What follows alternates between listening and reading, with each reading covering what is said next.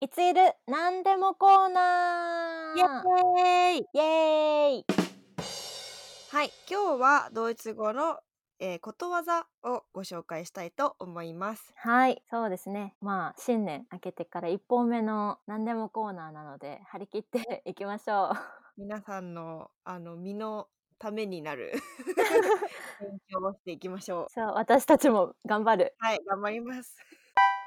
じゃあ今回紹介するのはですね、はえい、っと動物が出てくることわざになります。いいね。えー犬が出てきますね。はい。じゃあ皆さんちょっと今から言うので意味を想像してみてください。はい、じゃあいきますね。えー、Funde die Bellen beißen nicht おうというものです。まあ、ことわざはなんか、動物よく出てくるよね。出てくるね。日本語のことわざにも本当によく出てくるね。うん、まあ、例えやすいのかな。うん、そうね。人間と近いから意味が想像しやすいのではないかなと思いますね。はい。で、これは直訳すると、さくらちゃんなんでしょう吠える犬は噛まないっはい。ていう意味かな。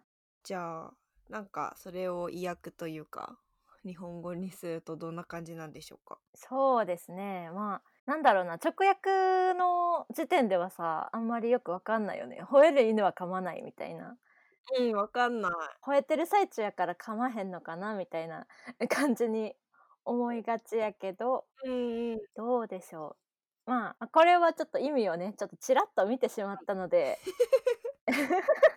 ちらっと見てちょしっまとったね。のでここの言ううとん意味は負け犬の遠吠えとなります。なるほど、なるほど、なるほはいど。まあ、負け犬の遠吠えはね、よく使えますね、日本語でも。うん。え、これ知ってましたエリナちゃ私はドイツ語は知らなかったです。全然。ん。ねえあんまり聞かないうんなあっうてん。いう。ねえ日本語の場合は結構、使うときは使うみたいな感じですかね。そうだね。まあ、犬の遠吠え。なんか、小心者のくせに 裏でいろいろ言ってるよ、みたいな時に使うよね。まあ、もし、ドイツ人の人が聞いてたら。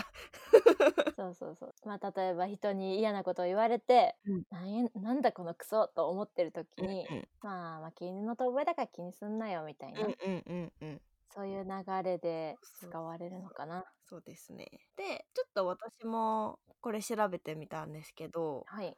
あのまあなんで吠える犬は噛まないっていううん。風になるかっていうと他人をねなんか罵倒したりとかこのクソとかなんか悪口とかうん。こう言葉で威嚇するような人って意外と噛むっていうそのなんだろう実際の暴力だったりとかそういうことはああんまりしないのでなんかそんなに気にしなくて口で言ってるだけだよみたいな感じでー、なるほあのど。吠える犬は噛まないとなっているそうです。辛いねこうれん吠えてる方に言われた らこ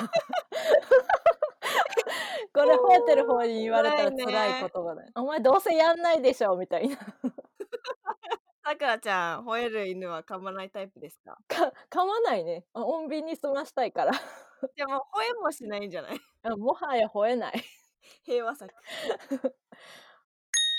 でもまあ、日本人で、そうね、面と向かってこれをやる人は少ないんじゃないかな。吠えたり噛んだり。そうですねうん。陰口だったりとかそういうのはあってもなんかもう面と向かってこのなんかバーって言う人っていうのはあんまりねえ。見かけないまあ、ね本当はあるのかもしれないけど。そうなんか大人になるにつれてちょっと少なくなってきたなそうみでたいなす ね。そうですね。あの、半沢直樹みたいなのもありますが、 倍返し。見てたよまあ、これは吠えても噛んでるしね。あそうそうももはやそかうそうそう。神に言ってる、かっこいいね。そうですね。 まあ、口だけの人っうてん。いう感じかな口だけにならないように気をつけます。 ってこれ噛んじゃダメなのか。そうそうダメダメダメいやでも面白いね。本当勉強になりますわ。 うんねなかなかう。ねこうんいうあのことわざをドイツで使う機会っていうのは少ないかもしれないんですうけん。ど覚えてなんかこう楽しんで勉強できるっていうのはいいねうん、そうだね。本う当にそんう思いますわ。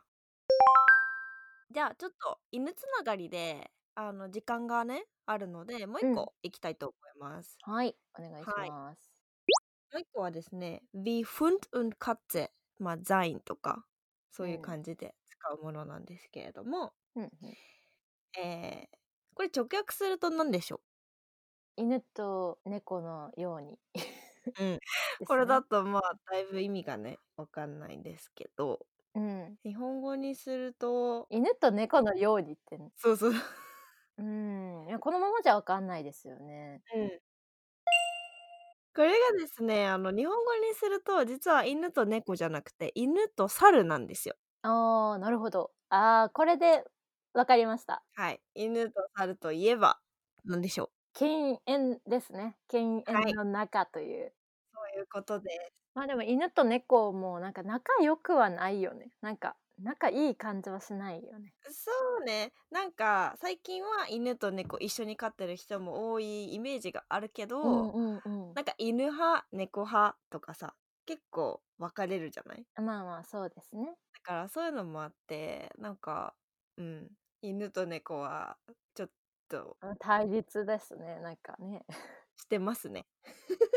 あドイツ人の人からしたら犬と猿なんで仲悪いみたいなイメージになるのって感じだと思うんですけまどあ確かにね。まあでもドイツでさ、お猿さんってい見ますいや あれ動物園見でしかない見よたね。ことないですね。なんか日本だと結構さ山の方行ったらなんかぴょこぴょこみたいな、そうだね野生のお猿さんがねうん、京都とかめっちゃいるよえマジほんとほんと京都めっちゃ見 るよそれは意外だ なお温泉入ってるのは日光かあそうだねああれはね愛らしいですねまかわいいねあもう犬と喧嘩しないでほしいってしないでほしいあれはあのお湯の温かさで顔が赤いのかもともと赤いのかがちょっ とわかんないいやーいいですね日本は平和だそんな感じでうん今日はちょっと2つ犬関連のことわざを紹介しました